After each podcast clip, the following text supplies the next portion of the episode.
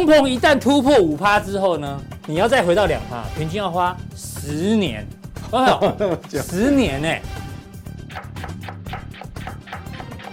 上个礼拜发生什么事情？为什么哇？股市这个动荡那么？我跟你讲，引爆点就是它，从它来。特殊事件的时候呢，有没有什么方法可以掌握一点点商机啊？你问对人了。我告诉你，先讲答案。美元什么时候会有一点到顶？加强定有非常重要两块，你很难找到跟你讲说我们现在所处的危机到底是什么样，哦，有多严重？你本来就要来压通膨的。就反反着做，那还举债说要去减税，你知道吗？嗯、这下这下完了。哎、欸，法人跟法人之间，我们有一种叫汇率交换，这是大家比较常听的，对，叫 swap。但是我跟各位讲，swap 里面的商品也有，因为过去一段时间的 QE 利率一直往下降，但是他觉得这样不行啊，我要个稳定现金流啊。是，所以他比如说，他就跟金融机构乘坐这个对衍生性金融商品的交换。升高了，嗯，变成是我赔了，嗯、你赚了，哇，我我拿什么赔啊？又要再缴保证金，又恶性循环。密切注意说，嗯，啊，我觉得第二头灰犀牛，因为有时候你这个一引爆以后，连美国也撑不住。雷曼兄弟只是一个银行倒闭，万一，哦，这个金融市场动荡还可怕。对对对，对这信号里面有个更重要，我觉得更重要，嗯。我问你要不要抄底？有时候你会遇到这种有反弹的，对，你会你会可以可以抄底，你会错判。但是我跟你讲，有一个指标哦，它的误差比较没有像它那么大。哎呦，公布答案，但是大家比较少看，但是其实它很重要，它有领先性嘛。嗯，我们事后来看，它高点在哪里？这边，十月，去年的十月，去年十月就，我们是有所本，你知道吗？嗯。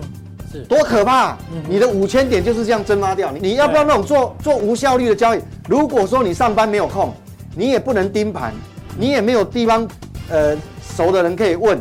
我告诉你，还好你有加强定，真的哦。所以这个重不重要？记起来。嗯。所以我想说，今天的加强定，你们又赚到了。欢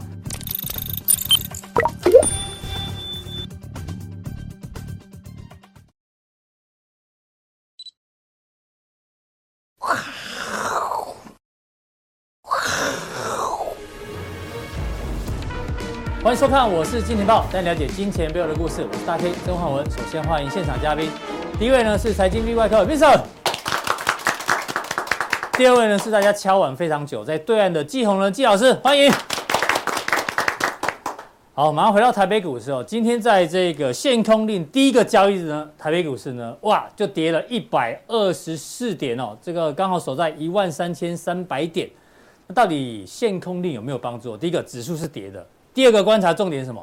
大家看台币，台币还在贬啊，好不好？所以外资也觉得限空令呢，阻止不了它的这个卖压，感觉上呢，这限空令哦，待会跟 V 哥好好讨论一下。那先跟大家讲个好消息呢，好久没送礼物了，今天要送出的是什么？哦，养生茶包。养生茶包。好，上次问大家到底是买房好还是租房好呢？那恭喜这两位哦，那时候留言也非常的多。聂啊，Andy 称，哦，这个赶快跟我们做私讯联络，我们会把这个很好的奖品送给你。所以呢，大家一定要记得锁定我是金钱豹，除了告诉你这个行情的规划之外呢，我们有奖征答，赶快加入我是金钱豹的粉丝团。然后 Podcast 我们已经上线了，那金科科的财经吃货 FB 也记得可以加入。那当然更重要的是普通定跟加强定完整的做订阅哦。刚 V 哥就跟大家讲了，今天的加强定听说值好几万块，是。对不对？无价非常重要，非常重要。哎呦，V 哥难得口出狂言哦，今天加强錠无价，好不好？待会看看加强錠什么，赶快做订阅。好，先请 V 哥上来哦，马上进入到今天的主题是什么？哎呀，秋老虎发挥哦，这两天真的很热。哎，对，变热。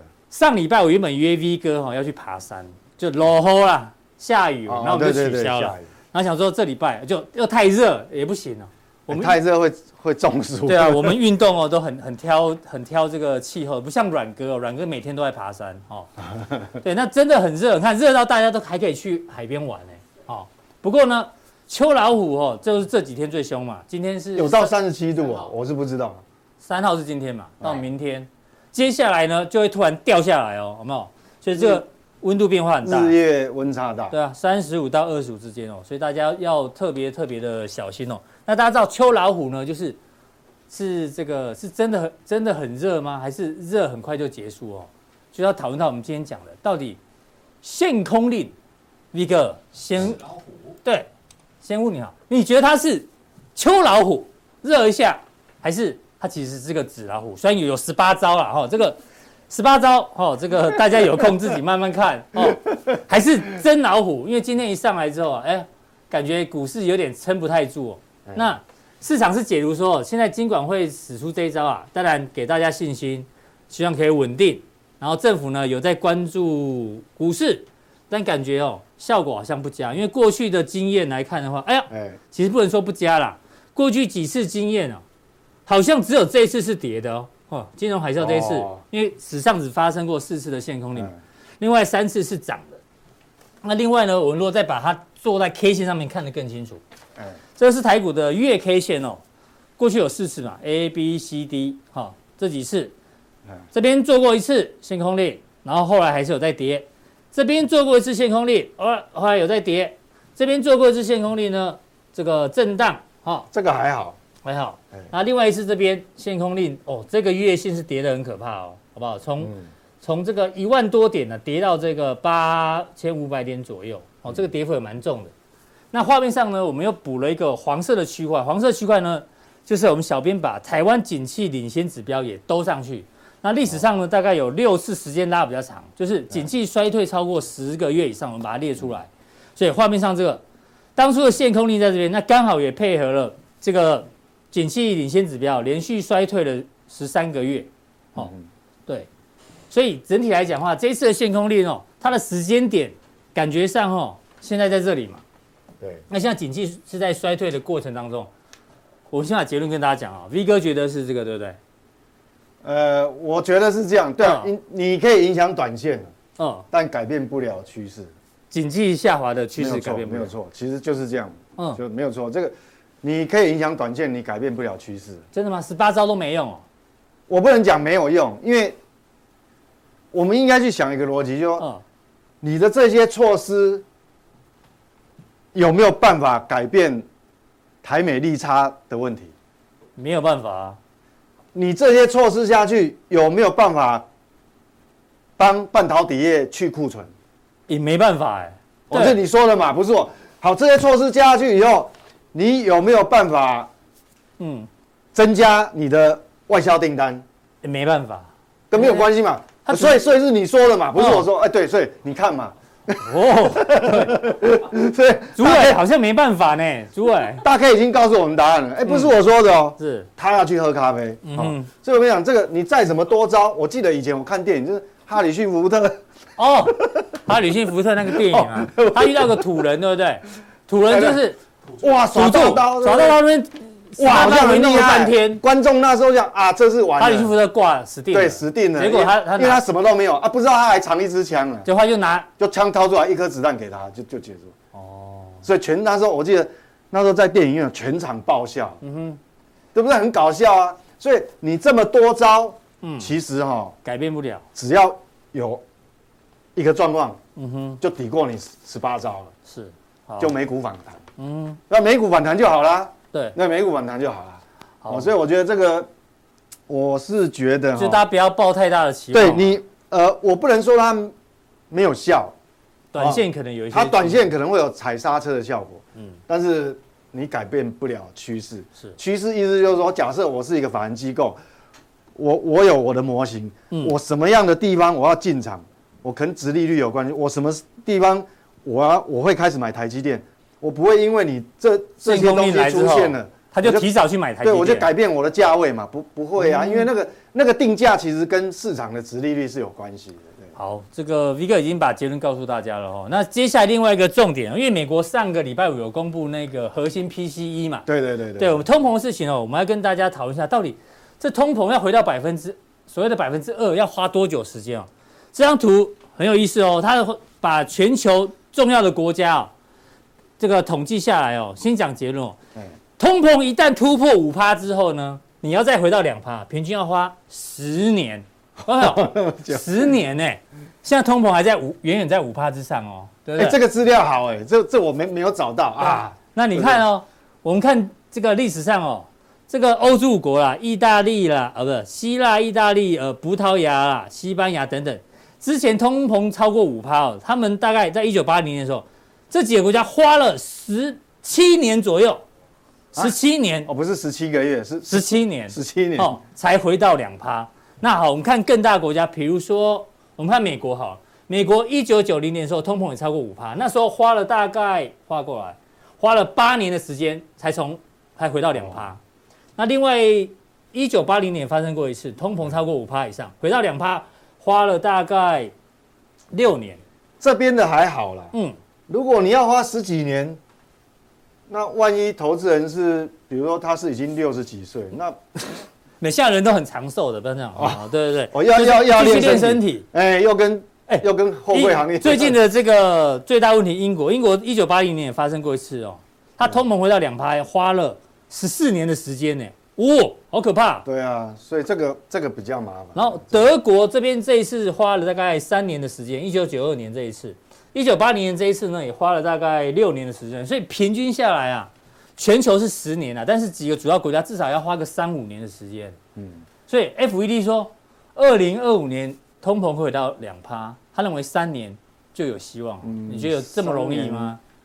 看什么条件呢？啊，如果是又有一个金融风暴，是那资产全部暴跌，那就就不用那么多年喽。哎呦，所以股市两年，如果股市跌得快的话，可能大家都不愿意了哈，我我也不愿意了哈。是。我当然不愿意，我现在比谁都希望反弹。我讲真的，嗯哼，你干嘛笑啊？奇怪，我我因为我我们是看保守，但是他也要来个反弹，让我们再对不对？再那个一下，那不谈，很坏。我想，那现在因为我我跟你讲哈，其实。本来要反弹了，嗯，可是美股你看那个礼拜五又又又被这个事情又礼拜五只演了上半场的好戏，就最后都杀尾盘。对，因为其实这个是 FED 非常重视的一个数据，它甚至于比比 CPI 它还重视。是，好，因为你看它那个每一次会议，像上次每一次会议会后不是我们讲说哦 GDP 多少，明年失业率多少，它里面它里面就有一项就是 P，对，就是 PC，它不是 CPI 哦，是 P PC 个人消费支出。对。所以他很重视这个啊。那你看上礼拜，虽然我们他公布出来的这个好这个 PCE 它是微幅往下降，嗯哼，好，这是上个月的，是。六点三七。那新出来是六点二五，哎，往下降哦，蓝色曲线这个，啊，但是问题是，核心。FED 最重视的是核心，核心。核心的是没有降，还四点六跳到四点九，就这个嘛。你看，你看这个柱状体是不是比比上一根还长？对，就往上跳，嗯，就是这个，就是这个，这个是圈起来，就是它，就是它害的。所以我告诉你，昨天晚上如果你你个抄底什么纳斯达呃上礼拜有抄底，礼拜五抄底，哎抄底纳斯达克 S M B 五百，我看就就是他害的，嗯哼，是。至少它是主要因素了，嗯哼，所以这个很麻烦，就是说你都已经升息这么多，而且我告诉各位很其实很严重的一个问题哦，油价是不是跌很多了？对，能源跌很多，可是能源跌很多了，你的核心物价还可以逆势往上涨，嗯，哇，那你看哦。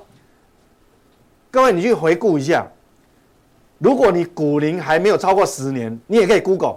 嗯，今二零零八金融海啸发生以前，就雷曼兄弟爆发以前，嗯，国际油价一桶油最高曾经飙到什么时候？一百一一百五一百四十七一四七，OK，接近了，接近了。对，一桶油一百四十七。嗯，你看哦，今年最高多少？一百三。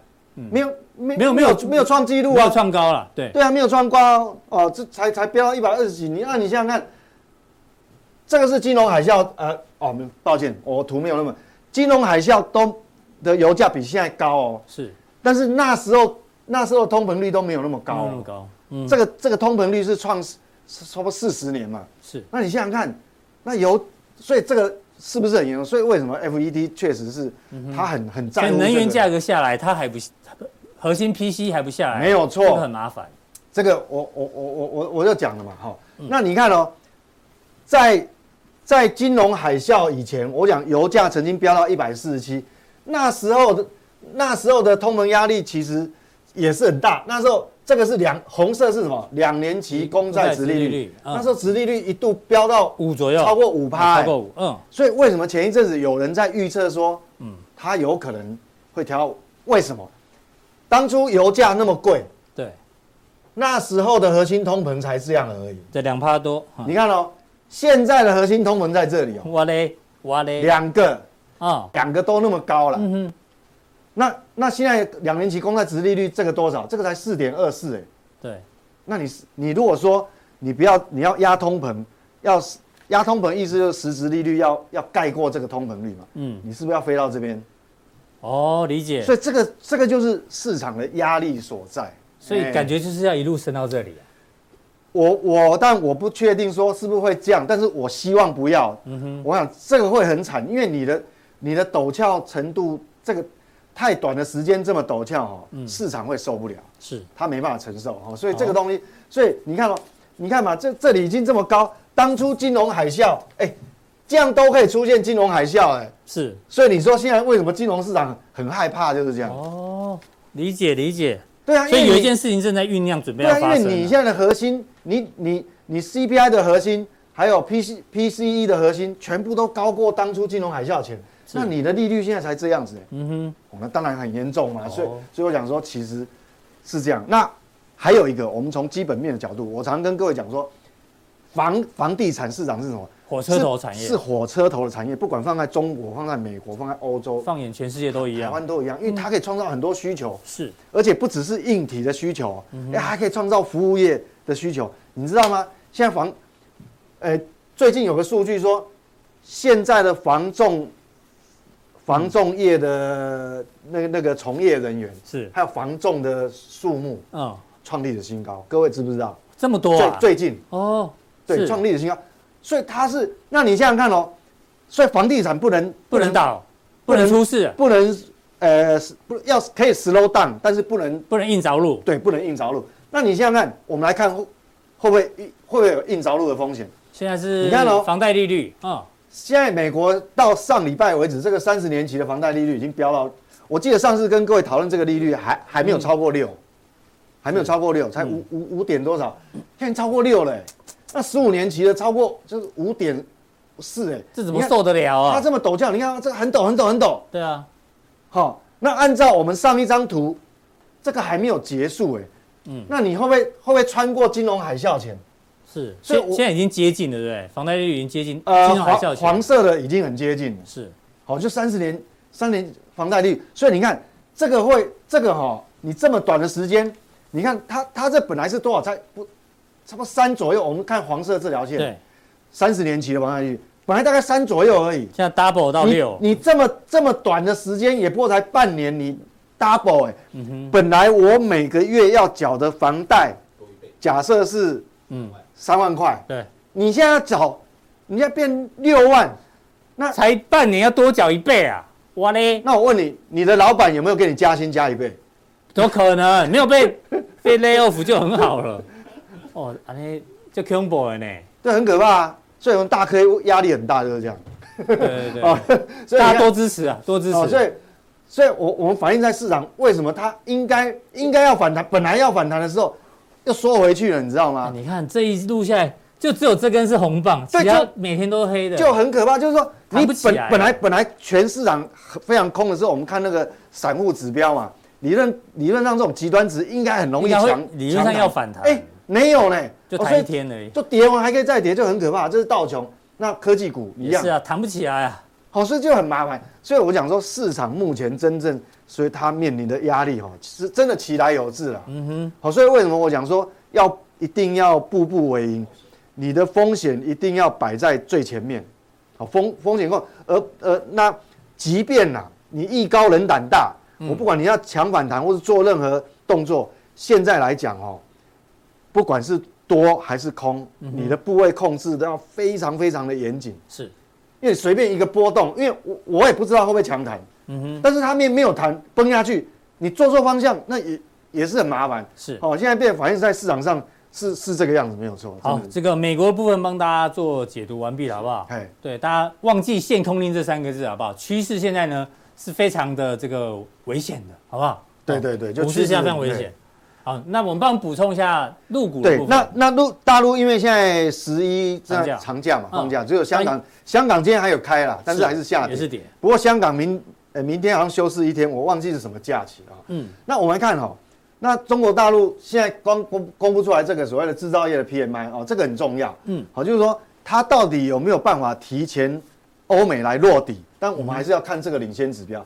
那现在很那想很很不幸，这个期待可能有点落空啊，就怎么说？一好一坏，嗯，一好一坏，就红色的是官方，官方的，官方的有稍微翘起来，翘起来，回到五十龙枯线，刚刚好边缘，及格边缘就五十点一，嗯哼，但是呢，财新财新是属于采样不一样，这是民这个是属于中小企业，官方的都比较大型企业，是。大型企业目前哦，有稍微回温一点，对，抵抗力比较好，嗯，好，可能是一些国有企业，那政府给他压力，那可能哦，他。哦，他他他有回温了哈，嗯，但是呢，中小企业还是很不好，不行哦，还是一路往下降，好变一好一坏，嗯哼，好，那好，那你制造业一好一坏，当然就那我们当然就要看那服务业有没有机会，因为其实服务，其实大陆的服务业不像台湾了，大陆的服务业其实现在占比是每一年都在往上，一直在增加一直在增加，对，那服务业对它很重要，那我们看服服务业的部分，财新是采样中小企业，但是这个数据呢还没有出来，嗯哼，可能要再隔两天，是。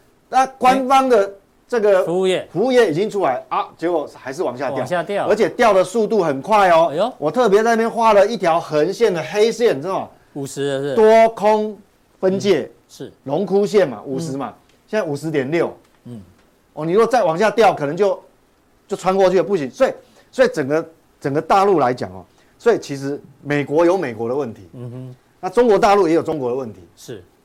那如果我们外贸依赖的国家都有问题的话，我们怎么办？那你期待我不管你是十八招还是三十八招啊，还是哪个中南部有什么几招？我不知道，那会不会有效？对不对？对对对。我就想说，V 哥什么时候蹦出这一句话？还是忍不住了。中南部没有没有贬低的消音，这是历史，这是历史啊。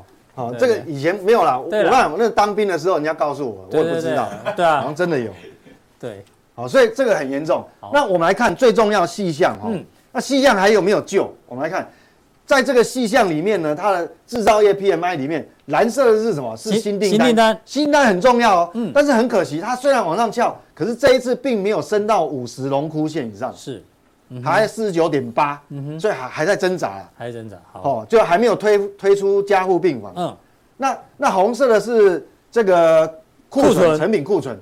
那库存还继续往上走哦，库存也增加，哦，所以，但是呢，因为你新订单有往上翘，所以抵消了一些，对，抵消一些，所以还没有很严重。那这两个剪刀差，至少你还是正的啊，哦，还好，还好，哦，如果是负的，这下就严重了，是，哦，但是它正的并没有很多了，才二点五，哦，所以变成说，嗯，还要再观察，哦，虽然没有在加护病房，但是普通病房还是要住，啊，这个还是要要要要再观察。好，那我觉得回到我们台股哦，嗯，我觉得其实我肯定我们中华民国政府啊，金管会主管机关所有一切的努力，我非常肯定他，至少他有在关心我们股民嘛，股票市场。对，我讲真的，我是衷心的感谢他们。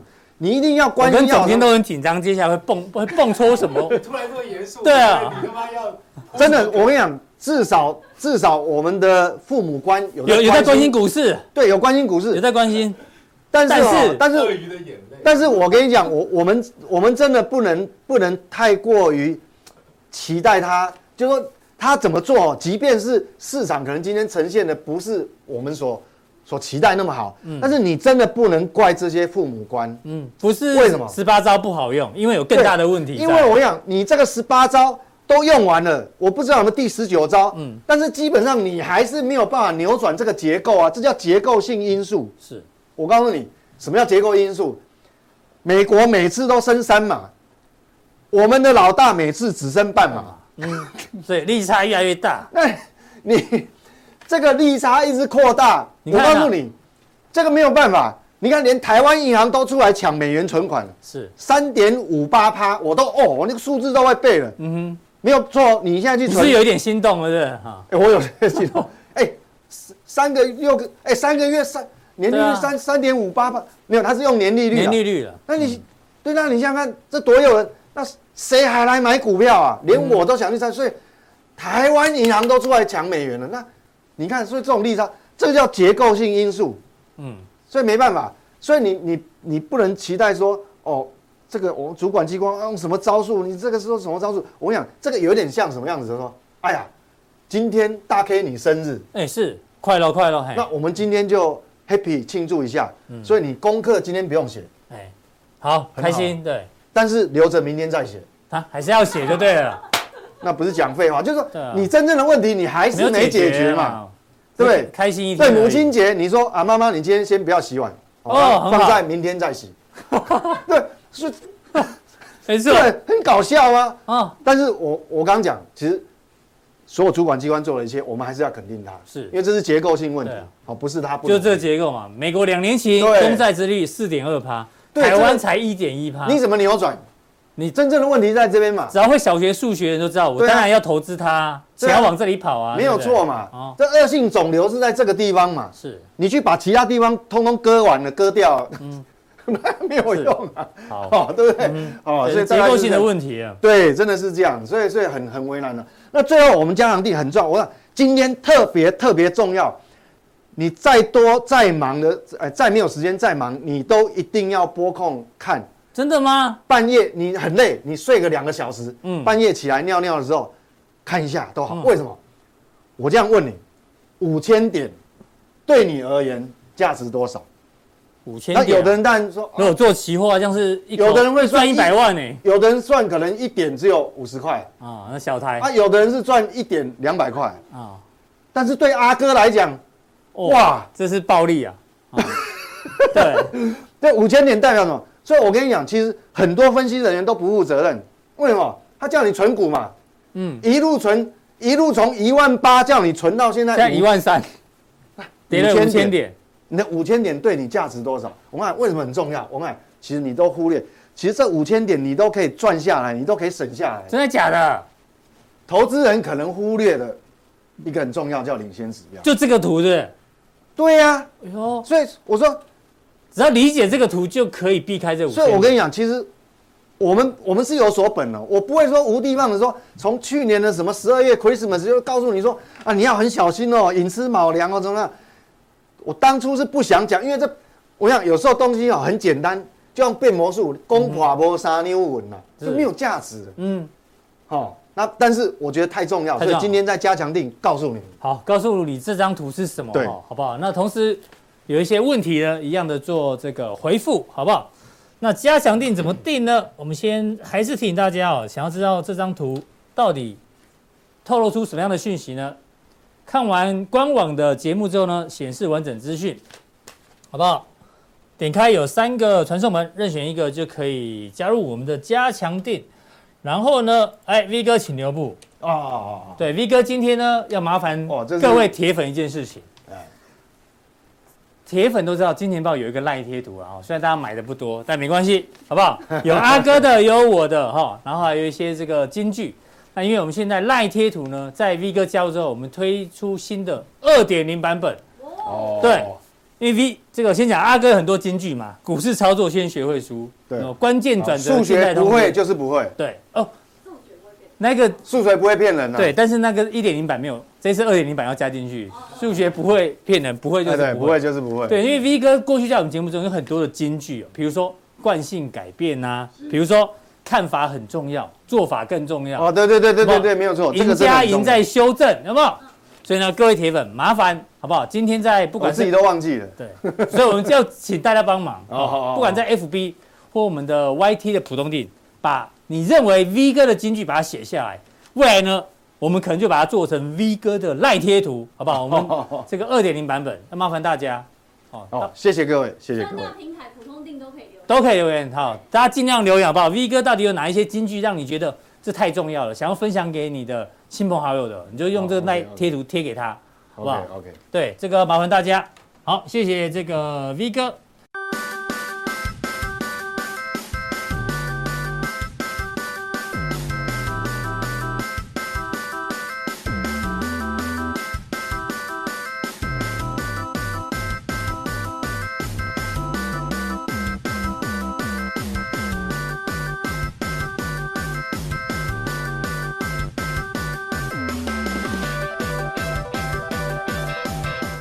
那我们下一位来宾呢，是在对岸的季宏仁季老师哦。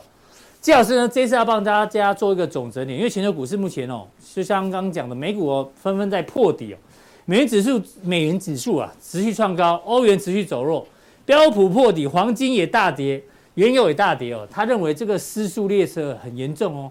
失速列车这部电影，哎，最后结论是什么？大家都死光光，是？只有少数人活下来。所以季教授要跟我们分享这一次的失速列车。终点站会在哪里？请锁定他的一个分享。各位投资朋友，大家好。那大概两个半月没跟投资朋友见面啊。那人在福州，其实事情也是蛮多的啊。那这段时间，那市场上的波动其实好像蛮大的哦。哦，很多的议论，很多消息啊，大概纷纷扰扰的啊。比如说这段时间，你看到了所谓的万物皆跌啊啊。市场上就讲出了说万物皆可抛啊，若为爱情故，呃，哎，万物皆可抛。OK，那我们看到说股价啊，或是债券啊，它持续往下走啊，比如说你看到黄金价格啊，包看到石油价格，其实都朝向这个一个一个修正的一个方向走啊，那就好像说一个经济的一个列车哈，进入一个失速的状况。那这是我们必须要去思考的一个问题啊，这个是蛮麻烦的一个问题。失速列车即将带我们开向何方啊？因为整个市场上的一个走势好像都跟着所谓的美国的走势走啊，美元的走势走。我们之前跟投资朋友报告过，啊，美国在这段时间它的目标，第一个是维持强势美元啊，第一个是维持强势美元。第二个是维持股价的高档整理，因为它要期中选举哦，十一月要期中选举，但是我们看到股价好像已经撑不住了。第三个是抑制所谓的一个通货膨胀的问题。那目前来看，其实这个通货膨胀好像也没达到初步的效果，这个是很明显的啊，这个是预判的行情。那当初这个美国啊，他们的联准会啊认为说通膨只是暂时。但是我们现在来看哦，通膨可能会持续很久一段时间啊，在明年上半年不晓能不能到个头啊。那再过来，这个 FED 认为说这个经济是软着陆哈，但实际来看的话，经济目前来看，我们希望是软着陆了哈，但是能不能软着陆，其实哎好像不确定。那。美国之所以能够说把控制通膨列为它第三个一个目标的原因，是因为它可以向全世界输出通膨。啊，目前来看，全世界都跟着美国在尝受这个苦果。那我们看到说，FED 的一个资产负债表，很明显的确，哦，这个 FED 其实是有在所谓减少债券的一个购入，再加再加上升息，那我们看到说它的资产。负债表有慢慢有缩减的迹象。那美国的收表，它的动作大概分成三步。第一个就减少购债啊，我们现在来看它进入这个减少购债的一个过程。我买债券的话，F FED 买债券，大家付钱，钱就会在市场上做流通。所以我减少购债，我减少美元 美元在市场上流通。那也就是说，我每个月印的钞票。越印越少，最后我什么停止购债，我最后我不再印钞票。那再过来，它进入到一个升息的一个周期，那目前来讲是在一个升息的阶段了。那让资金回流到银行体系，那也就是让说我们资金取得的成本提高，也就是说钱越来越贵了。好，我们要取得资金的成本会越来越高。谁需要取得美元的资金？比如说，在前两三年、三四年，你有所谓的，因为资美元的资金成本低，我们有发行所谓的这个美元计价的可转债，或是你有利用美元去筹资的这些企业，它就有所谓的美元的需求。再加上说，我们现在的全球货币主要是信用货币，我们主要的一个呃贸易的往来啊，我们的支付、金融的交易有绝大部分还是以美元为主，所以我们有美元的需求。好，最后缩表的动作，那联准会那会去呃，最早是联准会这个去买的国国债，这些国债它有个到期日期，那到期日之后呢？这个我们美国的 FED，抱歉，FED 的一个美国国债就从资产负债表哦，资产栏位消失了。资产栏位消失的，哎，我的资产减少，那我的负债跟我的净资产怎么办？哦，我们美国财政部也会把债券的本金从最后一起的利息中交交还给联储会，也就是说，我们的负债端也会怎么样？也会减少。所以我们的资产跟负债会同步的缩减。好，那资产负债表同步缩减，但是没有办法解决这个问题。为什么没办法解决这个问题？因为美国债台高筑，美国的负债太高了，三十兆啊啊，三十兆。那出来混的总是要还。我们每升息一码，好，我们现在升息，升息一码零点二五。你可能比较没感觉。我说升息百分之一，升息百分之一什么概念？一 percent，三十兆升息一 percent，那他要偿还的债务有多少？他欠的债务有多少？他偿还债务多少？自己去思考，去算一下，三千亿，三千亿美元。所以资金其实是越来越贵哦，我们的资金成本越来越贵，那便宜的钱。越来越少，我们的资金成本越来越高，所以我们必须要思考这个问题。好，这段时间我们看到钱有没有回到美国，资金有没有回向美国，这是我们要考虑问题。资金回到美元资产跟回到美国是两件不同的事情。我们看到这一段时间，好像很多国家在卖所谓的。美债卖美债之后，钱就回到自己的国家。好，那我们看到说，哎，美元很强，表示有资金可能是回到了美国市场，没有错。但是回到美国市场有没有回到资本市场？有没有回到资本市场？我们从几个方向来看。第一个，我们看到什么？美国股市。我们说这个拜登啊，民主党啊。他是希望能够维持在其中选举之前维持股价高档整理，不要掉下来。但是很明显，我们看到股价其实是什么撑不住了。很明显告诉我们说，民主党几乎要笃定输掉其中选举。S&P 五百它跌幅跌得多重啊？S&P 五百它跌幅今年以来下跌了二十五%。那你认为说它跌幅很大吗？对。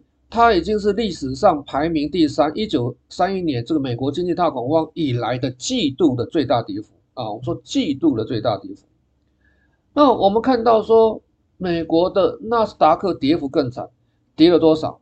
三十二点四 percent 啊！到我们的一个九月底，OK，第三季，道琼斯蓝筹股跌掉二十点九五点二十一 percent，跌幅都蛮重的。那市场上我们看到另外一个东西啊，是什么东西？哦，原来它的隔夜拆款利率，隔夜拆款利率创新高啊，好像二点四三兆哦，逆回购，抱歉哦，逆回购再创新高，逆回购金额二点四三兆啊，表示什么？钱放在银行体系，他没有去做投资，没有去做所谓的股市投资，这是我们要思考的问题。好，再过来我们看到说，哎，美元走势很强。你看到所谓的黄金的价格持续往下掉，哦，你石油价格持续往下掉，哎，有人讲这就是通货紧缩的一个现象。实际上，我们可以看说，哎，我的需求，如果我供给固定，我需求减少，我可能价格会往下掉，啊，这可能就是我的需求减少，真的是减少。另外一个是我的购买力，我购买力够了，所以我的一个价格，我的资产价格相对来讲就就减少了。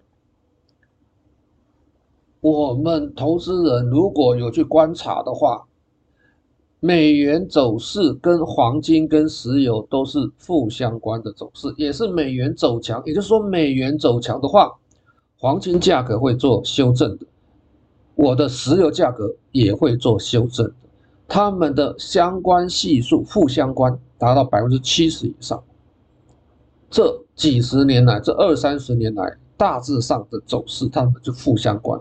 达到负七十%以上，也就是说，哎，美元走强，那石油跟黄金价格因为购买力平价的关系，不见得是需求减少，哦，使得我的一个油价，使得我什么，我的黄金价格做修正。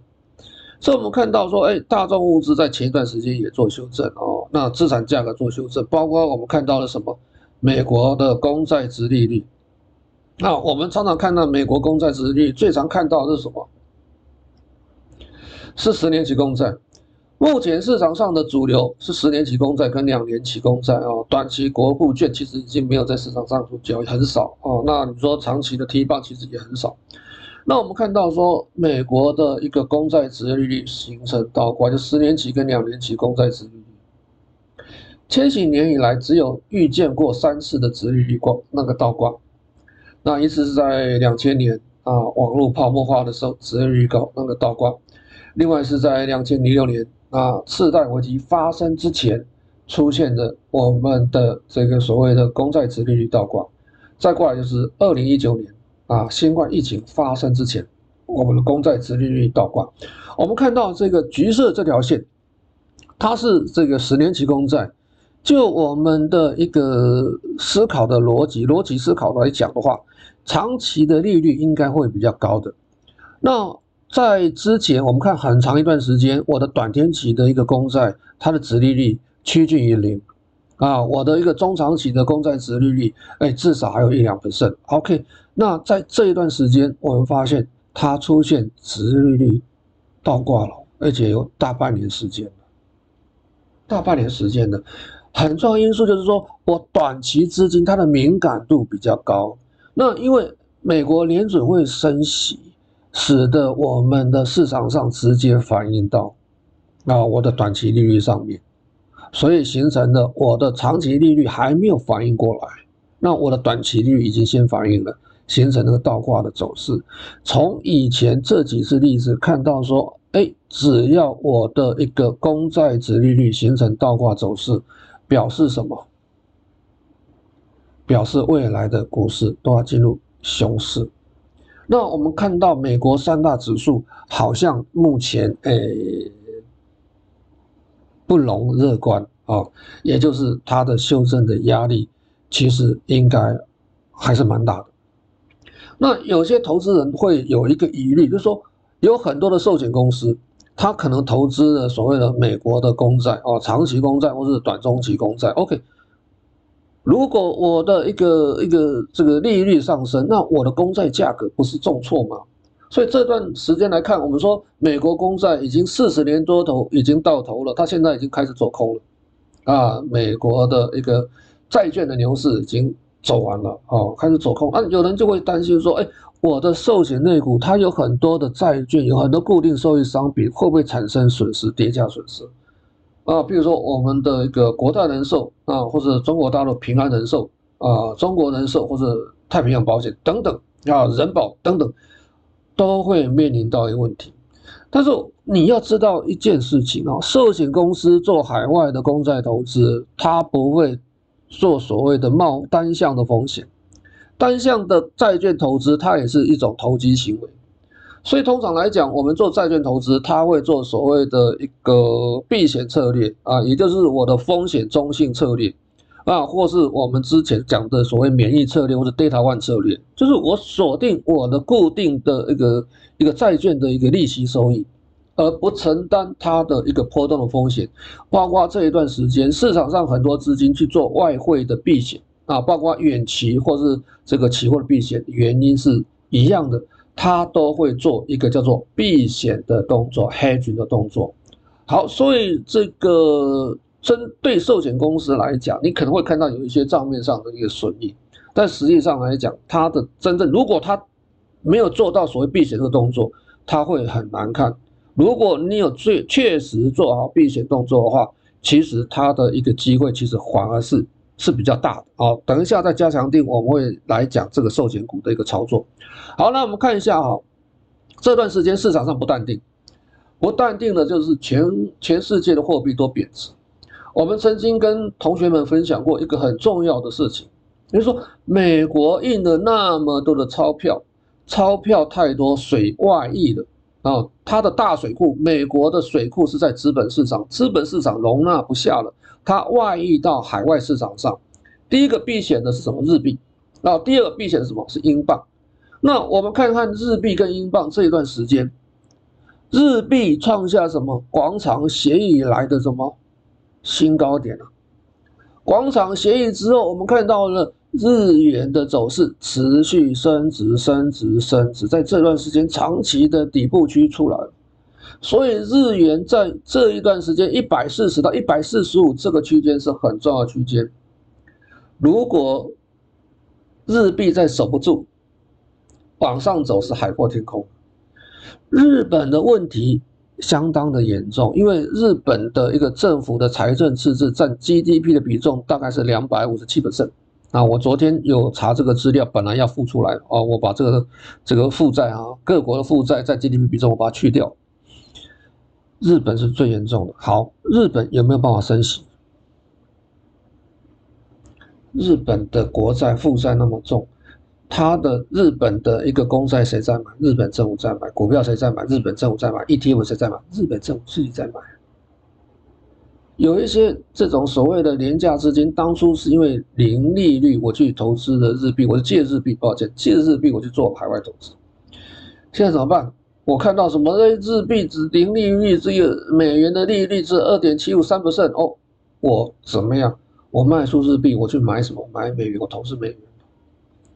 所以日币的贬值压力是相当沉重的。你看看哦。我们之前来讲，强势货币是什么？是英镑。强势货币是英镑，哦，它是基准货币，相对美元来讲，它是基准货币啊。欧元相对美元来讲，哦，欧元是基准货币。但是我们现在看到，英镑跟欧元的报价也怎么样？跟美元趋近什么？一比一，表示什么？他们已经到了不得不出手的一个一个状况了。欧元区有欧元区的问题啊，四大这个重要的一个经济体，美国、俄国、中中国大陆跟欧盟，俄罗斯啊跟欧盟因为俄乌战争那被牵制住，对美国已经没有办法构成影响，剩下中国大陆，所以我们后面会谈到美国未来要对付的中国大陆。好，回到这边来，我说利率的问题。哦，水溢出来到日本到英国，英镑会引导所谓的欧洲、非洲那样一个地区的一个货币走势，然后这个日币会影响到所谓亚洲货币走势，那我们就看到说，哎，人民币有没有受到影响？人民币受到影响啊。人民币受到影响，有一部分是心理的因素啊，有一部分可能是哎故意为之。我们思考另外一个货币叫做韩元啊，韩元，韩元，我们看到说，韩国连续五六个月它贸易是逆差的，等一下我们图表来说明啊，贸易逆差，为什么会逆差？出口什么东西？汽车、三 C 产品卖不动。卖不动了，日本也是啊，它的一个科技产品卖不动了。中国大陆是卖得动的，中国大陆是什么顺差？等一下我们就看得到顺差。但是为什么我们人民币在八个月内贬值了十一 percent？八个月内贬值十一 percent 其实是很重的。那为什么贬值幅度会那么重呢？是不是我我们是不是要思考一下，为什么我八个月内？贬值了十一%，哦，有可能他有意为之，因为我货币贬值有利我出口，那所以我进口不利啊，从国外进口的一个一个商品的价格会比较偏高啊，哦，但是它的 CPI 还在可控的范围之内啊，所以我呃中国大陆并没有立即说它要所谓的一个这个升息或者宽松货币的一个现象，哎，但是慢慢我们有看到一些端倪。所以有投资朋友就开始很警觉到，哎，这个好像我们看到这个中国大陆开始对这个房地产开始有一种宽松的政策，比如说它的一个好像已经十几年来，哎，九年还是十年来哦，它的一个公积金的一个贷款利率往下调了，有利房地产哦。美国当然，哎，中国大陆看到这个事情，啊。我们知道说，哎，中国大陆一个很大坑在哪里？就是它房地产，房地产的问题要不要解决？肯定是要解决的，但是它肯定解决房地产问题，先要解决什么？外部的一个压力的问题。哦，所以它提高了外币存款准备金率，哦，还有调降了我的一个公积金的贷款利率，等等，它就是有条件的适度的放宽了它的一个货币政策。哦，现在它的一个目标是对准我们国际上的一个一个情势的变化，中国大陆内部的一些经济问题，我们认为说在二十大之后，十月中旬二十大之后就会做一些策略性的改变，我们到时候再看。好，我们来看一下啊，我们刚才讲说，哎，贸易逆差，日本已经那么长一段时间形成贸易逆差，韩国这段时间都是形成贸易逆差，日本。上半年的贸易逆差是什么？一九七九年来最大的一个幅度啊！一九七九年，看到现在多久时间了？四五十年来啊，最大的贸易逆差。我日币贬值不是有利出口吗？但是更惨的是什么？我出口卖不动，但是我我我我国外进口的商品价格大幅飙升，通输入性通货膨胀。之前日本人没有感觉到这种所谓的货币贬值的压力，现在哭过来了。韩国也形成了贸易逆差，哦，韩国也形成贸易逆差。我们看看我们台湾，台湾还不错。台湾什么顺差？哦，我们台湾是贸易顺差，但是我们想到一件事情，台湾的贸易顺差哪里来的？前七个月，我们台湾对中国大陆的贸易顺差是九百二十亿美元。上半年台湾贸易顺差是两百七十七，扣掉对中国大陆贸易顺差，我们是逆差的。所以，台湾对中国大陆的贸易依存度高不高？相当的高，哦，相当的高。好，我们说日本，你的三星产品卖不动，你的汽车卖不动，半导体卖不动，韩国半导体也卖不动，为什么？有个替代的东西出来了，新能源车了哈，电动车。那搞不好未来一段时间，我们就看到说中国大陆的一个这个汽车的一个销售变成世界排名第一了，哦，就是可能那种值得去观察哦。好，那我们看中国大陆，我们说它贸易是顺差，为什么货币贬值？贸易顺差，我们说它有既定的策略。我们看到说它贸易顺差有多少的幅度？按美元计，七月份哦，哦，那现在公布的资料只到七月份啊，不好意思，我们只到七月份啊。那我们看到说，以美元计，它是什么？顺差是什么？一千亿啊。我们估计到九月，资料还没出来啊，估计到九月，我们的贸易顺差，中国大陆贸易顺差大概已经有一兆美元了。按人民币计哈。这个这个七月份哦，单月份哦，哦，这个人民币计是贸易顺差是六千八百亿，哦，大幅扩大，大幅的增加。那为什么我贸易顺差，我我的人民币贬值？呃，原来我有很多的厂商，我的贸易商，我对外做生意，我有美元、有欧元、有其他货币需求。那他们也知道说，市场上名牌告诉你什么？美元升值，所以一些投机性的，或是我避险的资金，我会什么？会多持有美元的部位，也就是说，我赚到的外汇，我结汇换到这个这个回中国大陆的结汇的比率大幅的缩小。我看到资料大概是百分之三十六，就没有记错的话。哦，一般来讲，以前的结汇的比率大概是，呃，有所谓的百分之五十，甚至百分之六十。哦，就是我换成人民币，那你现在没有换成人民币，你是是以美元或是外币的形式拥有，那你就会发现说，我我的人民币，哎，买气不振，稍微比较弱势。好，那我们看看哦，这是这个中国大陆跟美国 GDP 的一个走势。哦，你看哦，在两千年那一段时间。中国大陆 GDP 占全世界比重只有三点五八，美国占全世界 GDP 比重是三十%。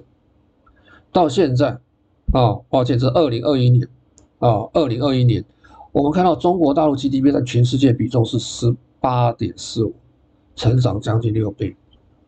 但是美国的 GDP 占全世界的比重是从三十%降到二十四%，慢慢往往下掉。当然，你说欧盟或者是韩国或者其他国家，它的一个资金的一个比重，呃，占全球这个 GDP 的比重，其实也是往下掉，被中国大陆侵蚀。所以你说美国不不不对付中国大陆啊，对付谁？是不是？好，那我们再看到另外说，哎，这段时间啊，这段时间我们看到了这个市场上啊。货币发行，现在他家大家都在走所谓的升息的一个路线。我们全世界的货币都是信用货币哦。美国它印钞票，我想印就印，那因为我美国就是信用。那其他国家印货币怎么印？哦，我我我有一些外汇，我从国外赚到了外汇储这个这个资金，那我有这个作为我的一个这个担保，那我发行的所谓的这个台币啊、人民币或其他货币。那我们看到全世界百分之四十上的跨境贸易啊，实际上金额应该降到百分之三十八点八啊，现在这两个月起来到四十一点多，近五六十%的外汇储储备啊，外汇储备应该是五十八点八哦，已经跌破六十%了。但是全世界大概有八十八%的一个跨境的金融交易还是以美元计价，所以我们都需要美元。所以美元才能够有恃无恐，但是我们刚才也提到过了，钱回到美元资产，回到美国的这个这个美国跟回到所谓美金，它是是两种不同的概念。我们需要美元，到目前为止，那再加上预期心理，我们刚才讲过，贸易商、制造商、投资人会加大对美元的投机跟避险，因为预期心理，我们的需要再加上预期心理。所以美元为什么会那么强势？到目前为止，但是我们看到说，我刚才讲说，英镑、欧元已经吃到苦头了，他们开始出手了。哦，这个英国开始量化宽松，英国问题也很重哦。那它的负债比重很高哦。欧盟当中啊，英国不是欧盟哦。那欧盟当中，意大利哦，那个德国，它的一个这个负债比重，政府负债比重都蛮高的。再过来就是英国啊，英国也是很很高。还有日本啊，我们日本好，这些都已经受不住了，日币受不住了，英镑受不住，欧元受不住了，那他们会出手，他出手，哎，顺势的人民币也会跟着出手做干预。你要知道哦，市场上几个重要的货币开始出手做干预。好，那在这段时间哦，相对美元的各种。这个商品跟资产都会面临到价值重估，包括我们说股票，我们说债券，我们说石油，我们说这个房地产好了，我们说黄金好了，这些价值都会做重估。最重要的是我们的股票的价值重估。那我们会牵扯到所谓的戴维斯双击跟双杀，目前面临到双杀啊。我们几年前一直跟你们讲双击双杀的概念，现在你终于看到。好。那政府负债占 GDP 比重比较高的国家面临比较大的危机哦。这些国家包括很多新兴市场的小国哦，包括我们说刚才几个大国都出现重大危机，这是很麻烦的事情。所以，如果我们的经济出现问题，那受影响的可能是从年轻人开始失业，失业率高，那年轻人受影响，那各种颜色的运动，各种什么花的运动肯定会出来哦。就是我们在未来两三个月，明年。上半年我们可能会看到哦，不是不是只有伊朗而已，你会看到很多的新兴市场，很多什么花什么什么什么运动出来哦，因为失业率可能会小啊，这是不确定的因素啊。那全球资本的流向改变了哦，那资金流向美元跟流回美国是不同的概念。我们说美国的这个逆回购市场啊，这个金额创新高，二点四三兆美元。为什么钱都在这个银行体系，它不进去做投资，包括不买债券，全世界的政府都卖美债，没有人买美债，除了美国人自己以外啊，那也不去投资所谓的股票，好，房地产。这个二手车市场其实都往下做修正哦，其实这是我们在看的问题、思考问题。那资金到底，人家讲说资金到底有没有到亚洲、到新兴市场来？哦，我们说这个深沪港通好了，深沪港通我们看到的资金，你看到这个这个所谓的橘色的走势哦，这有点红色、橘色的走势吧？哈，呃，是这个这个这个陆股的一个指数的走势啊，陆股的指指数走势啊。那我们看到的股价持续在做修正啊，股价持续在修正。那我们看到资金，不管是流到上海或深圳啊，这是沪深三百指数啊，不管是流到上海或深圳，我们看到它的什么资金是持续做加码。到目前为止来看，资金还是净流入的。那我们说，港股的股价比较便宜呀，那为什么我要去买 A 股啊？A 股目前来看哈，我们看外汇储备当中，包括我的贸易交易货币当中持有人民币的比重在持续增加，现在已经破三了啊！人民币已经变成所谓市场上第四大的这贸易交易货币，虽然只有三点三%，很少，好，但是它已经在持续在成长当中啊，这就是我们要去看的，资金在重新找投资的方向啊。那市场上目前来讲，其实我我们认为说，其实。